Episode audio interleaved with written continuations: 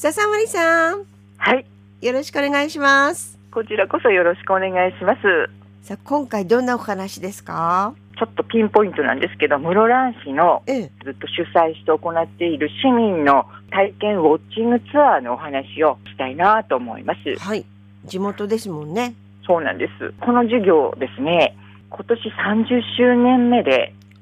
歴史ありますね。そうなんです。でね、去年までになんと3600人もの人々が、まあ、主に市民なんですけど、参加したっていうですね。ええ、今年もそのイベントもちろんあって、うん30周年目ということで、で、イベント当日に室蘭市の観光課長が参加者にそういう説明するのを聞いていて、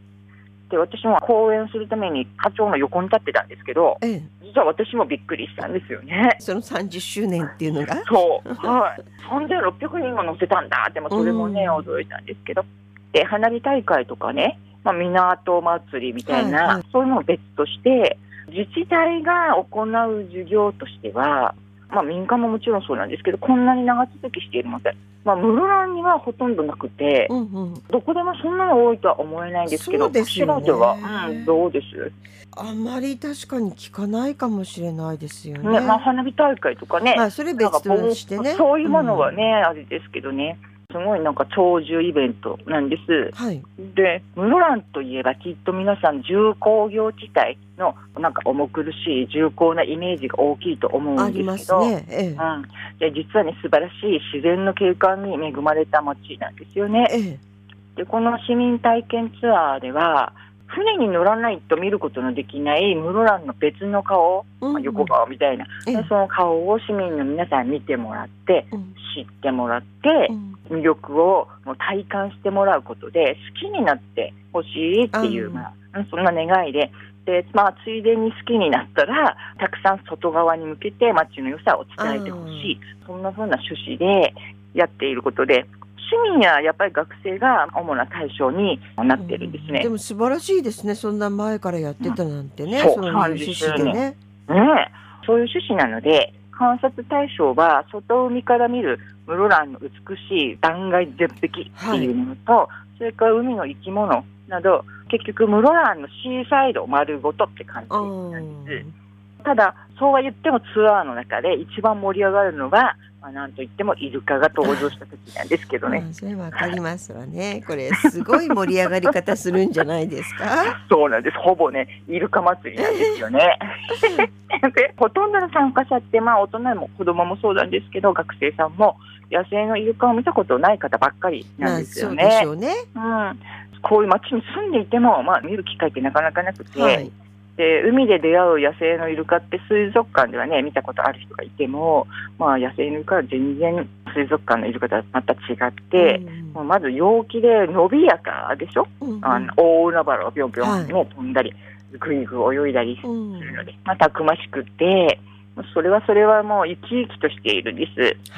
そんな姿に、まあ、釣られるっていうか引っ張られるみたいに、ね、皆さんやっぱりヘトヘトになるまで叫んだり手叩いたり、うんもう笑ったり飛んだり跳ねたり、まあ、大騒ぎをしているんですよえね。え それは室蘭に限らずどこでもやっぱりウォッチングツアーってそんな感じになっちゃうんですけど、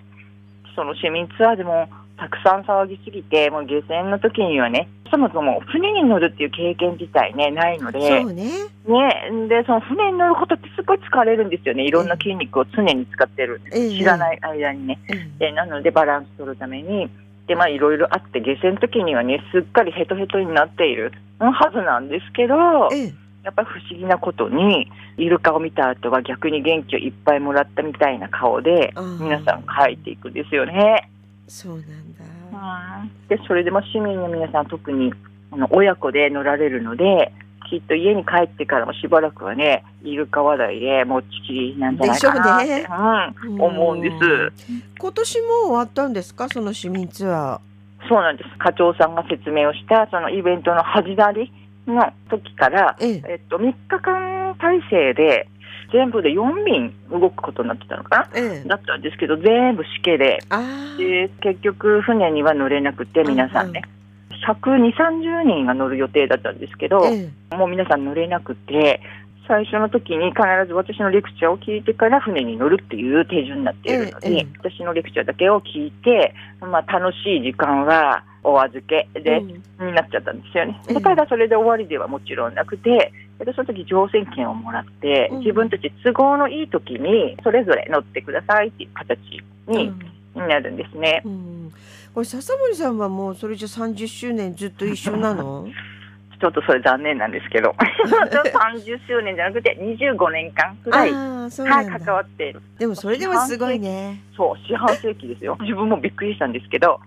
じゃあ私25年ぐらいかかってんのって驚いたのは、うん。まあ、ガイドとね、事前の講演で、まあ、一緒に船にも乗るし、事前にも講演するっていう、そういう担当でずっと関わっていて、え25年前はね、毎年1校ずつ小学生が乗ることになっていて、確かね、4年生以上が、今年は何々小学校、来年は何々、そんな風に1校ずつ乗ることになっていた時代もあったんえです。えでただそれだとね、その時代、えーっと20年くらい前は、室蘭の中で小学校いっぱいあったので、ええ。とてもじゃないけど、自分たちのところ回ってくる30年後とか20年後になるとかね、うん。言っていて、でじゃあこれだらやっぱり公募制にしようっていうふうに公募になったり、うんうん。あるいは留学生とか、市内の看護学校生とか、うん。対象がね、様々に変わってきたんですよね。そのすべてに、まあ、できる限り同行したんですけど、やっぱり市民がね、自分の町の宝物の存在をこう知ってびっくりする様子ですとか、あとそれから海と地域の方をつなぐ現場を支えたたくさんの方々の姿とか、その願いとか、すべて、まあ、つぶさに見てきたんですよね。ええ。中にはですね、去年乗った方なんですけど、子供の時に自分自身が子供の時にツアーに参加して、ええ。市民ツアーではい。乗って、で、今回は自分の子供を連れてきたっていうお母さんもいて、はい。それを聞いた時さすがに時間の経過をというか、そうね。自分の年もね、慌てて感じました。うん確かに。時間の経過というと、今、室蘭でウォッチング船を運航している会社の船長、女の方なんですけど、えええその方も実はね、子供の時に私のイルカの出前授業を小学校で受けた。女の子で、えうん。そうその子がね、成長してから自分の親御さんの船会社で、まず船長として、うん今はその経営を引き継いでええいるんですけど、やっぱり今も昔もね、変わらず、船も、それから海もイルカも大好きな方で、それだけにやっぱり実に、まあ、毎回楽しそうに船を操ってくれているんですよね。でそれもまたね、歴史そうですよね。を。うんもうやっぱりでもねこの市民を対象にしたっていうあたりがすごいなと思うんだけど、うんはい、これほど長く続けられた背景って何だと思います？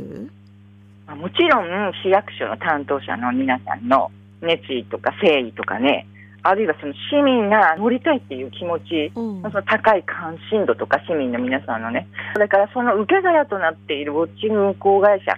この25年間で徐々に変わってきているんですけど、えそのまあそのあらゆる実施環境が整っていたっていうことがまずは大きくて、えはい。ただ、その実施体制が次々変わっていく中で、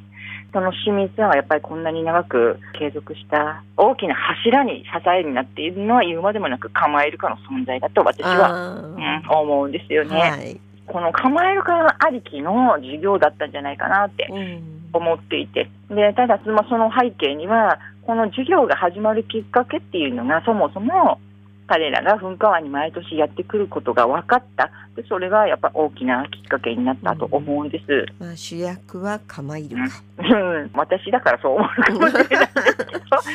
いやでもいないことにはねツアー成立しないですからね。そうですよね。海のね、食物連鎖のてっぺんにいるイルカなんですけど、そのイルカたちが長い間ね、ずっと変わらずに来遊してきているっていう、その事実は、うん。で少なくともこの25年か30年、この期間が生態系がしっかり維持されてきたという証うんだと思うんですね。はいつまり市民ツアーで彼らに出会った皆さんっていうのは、その証人とも呼べる立場にいると思っているんです。ええで、まあ、継続に力を注いでくださった方とか、ご応募をくださった皆さんですとか、うんまあ、そもそもその30年前に授業を立ち上げるために、力を尽くしてくださった方々も私その時いなかったので、ええ。そういう方々ね合わせてもう全ての皆さんにやっぱり今改めて感謝しなくちゃなというふうに感じています。本当そうですよね。うん、これずっとやっぱり続けてってほしいと思いますし、うん、その影響っていうのはやっぱり長く継続することによって徐々うん。に徐々に出てくると思うんですよね。自分の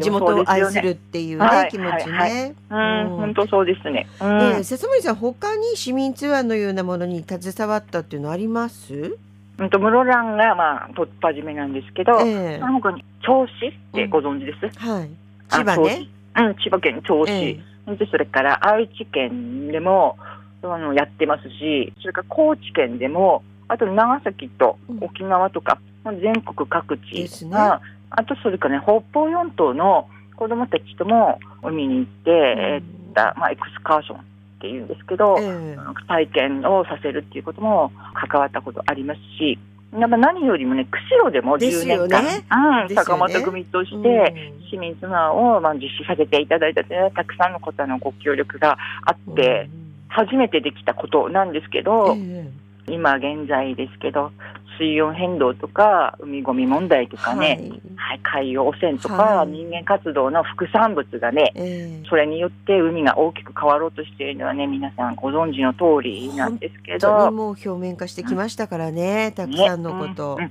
毎日毎日毎日ですよね、ね。ニュース見てるとね。うん。で自然界をね脅かしてで結局巡り巡って私たちの生活を脅かすようになったもうこの負の連鎖ですね。これを断ち切るにはまずは海の豊かさとかそれを培う生き物たちとの共生の道を探ることがもうとにかく大事で本。当にね。うんでもね、そう言われてもね、実感がなければ何をするべきかとか、それを私はサポートしますとか、それを私は賛成しますとか、意見も持ちようがないと思うんですえね。えでそのための第一歩となりうるのが、地域地域の地元民のためのネイチャーツアーだと私は思っていて、はいだからもう全国各地でそういうことを主催したり、それから協力し合って行ったりもいろんな形でやってきたんですけど、でまあ、これからやっぱりこのネイチャーツアーって地元民のためのネイチャーツアーですね、特に。うんうん。でそう観光客じゃななくてね、そうそそうそう。光じゃなくて、観光はね、やっぱりね、あの風の人たちなので、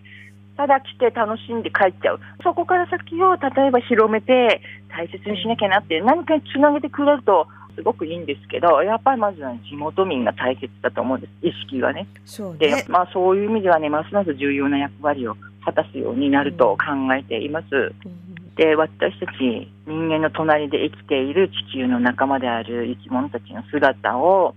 自分自身の目と心で確認してで私たちはイルカやシャチと共に生きているんだっていうことも実感してほしいですよね。。それはやっぱり釧路で私が一番願ってたことだったんですけど、そうした経験って、まあ、たもちろんまずは楽しいですし、それから学ぶこともすごく多くて、地元のこと、郷土愛にもつながりますし、ですねうん。うん。でもっと言うと人生観とか価値観が広がったり、あるいは変わったりって、その人その人のその後の人生にとって大きな意味を持つ経験になることもあるんです。私自身もそうだったのうんで、えでなんだやっぱりね、いつかぜひその同様の授業が釧路市、あるいは市民の皆さんの中から立ち上がって、それ長く愛される授業として実施される時が来るといいなというふうに改めて心から願っています。いや本当にその通りで、まあ釧路だったら一つがやっぱり釧路湿原だと思うんですよね。うん、うん、うん。市民が行かない。そうなんですよね。なかなかね。そしてやっぱり観光客の方とか転勤族の方の方が例えばカヌーの体験ツアーをたくさんなさってる。市民はいつでも行けるっていう気持ちもあるんですけどただそこまでまだ行かない。だからそれをやっぱりこの今回のね市民ツアーのような形でうんうんうんちょこちょことはあると思うんですよ。うん、でも継続がね、必そうそう。そうだなって今ね笹森さんのお話聞いてて改めて思いました、まあ、海ももちろんそうですけど釧路湿原もうんやっぱりその良さを知らないと、そうですね。やっぱ自分が知らないと人に言えないですからね。そうそう、守るとかね、変な問題なんですよね。ねと思い。ました。はい。はい、今回も笹森さんありがとうございました。とんでもありません。こちらこそありがとうございました。